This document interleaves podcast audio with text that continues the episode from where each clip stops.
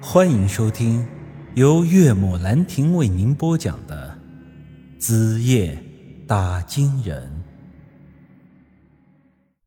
他这话说的倒是真的，我的符咒对他起不了效果。至于我那干爹，虽然是阴司，但我之前也说了，他也就是半步多看大门的，动起手来也是拿那孙老爷子没办法。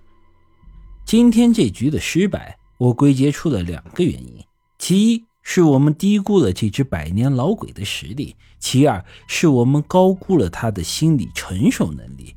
简单的两句话就能逼得他失去了理智。孙老爷子放开了我，干爹也放开了孙莹莹。我瞅了一眼干爹，看得出他也很是无奈呀。孙老爷子在我背后催促道：“别耽误功夫了，快办正事。”我咳嗽了一声，笑着说道：“嘿，老祖宗，这男欢女爱的事儿不能太强硬，得是你情我愿才行。虽然接受了莹莹，但也得他接受我才行啊。”我本心想着，这女人之前活着的时候跟二狗那么的相爱。这时候怎么也得念点旧情吧，至少说我是二狗的兄弟，他不应该能接受我。老话说得好啊，熟人圈子不作案，兔子不吃窝边草啊。只要他不愿意，这事儿就好办了，这孙老爷子也就怪不得我了。谁知道我话音刚落，这孙莹莹当即就对我抛了个媚眼。我愿意，他长得可比二狗帅多了。我的个祖宗啊！我之前只知道这女人很早就下了海，却没想到她已经随便成了这个样子。他说我比二狗帅，我本应该高兴，但这个时候我是怎么也高兴不起来呀。孙老爷子接着说道：“好啦好啦，你愿意，他也愿意，可以开始了。”我又咳嗽了一声，脸上的笑容真的是快绷不住了。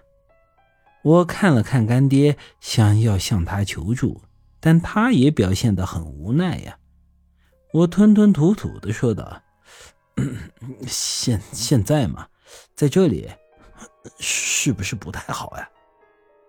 孙老爷子说道：“少磨蹭了，你们这又不是新婚入洞房，还能害羞了不成？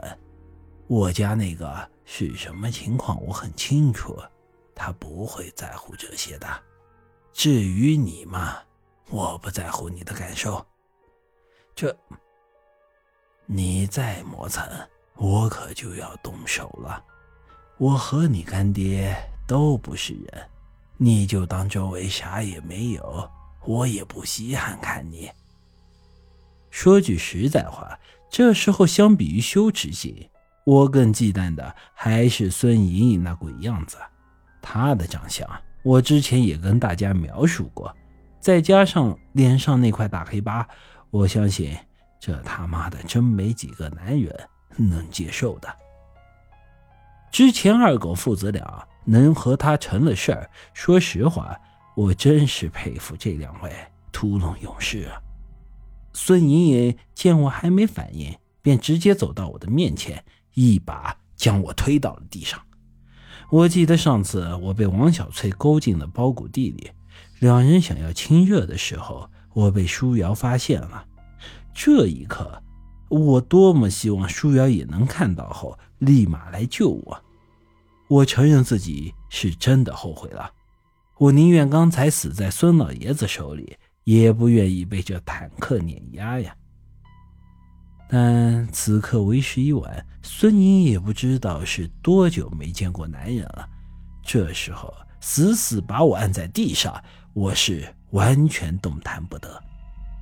小时候看电视的时候，经常有女孩被人侵犯的场面，没想到我陈宇也有这么一天呢，而且我还是被侵犯的对象。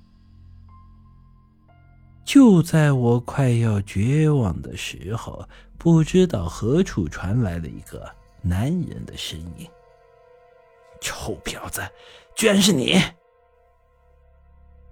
孙莹莹一听这声，居然显得有些恐惧，从我的身上爬了起来。我借机朝着那声音发出的方向一看，只见有四个男人朝着这边走了过来。那为首的脸上有块刀疤，居然是前段时间来我们村讨债的霍老四。上次他为了那金疙瘩那一百多万，找到了我们村里，想找二狗还钱。但当时迫于我们村人多势众，他和他的那些兄弟最后吃了瘪，被赶回了城里。回去之后呢？这霍老四实在是忍不下这口恶气，但我们村有百十来号人，他是怎么也惹不起的。最后，他的兄弟给他出了个主意，那就是明的不行，来暗的。他们的计划是趁着天黑没人，偷偷潜进我们村子，然后去把二狗家把给绑了，之后把二狗一家人带到城里，那他们想怎么处置？就都可以了。他们四个今晚便是要来绑人的，谁知道还没进到村，就遇上了这么一出。本集已经播讲完毕，欢迎您的继续收听。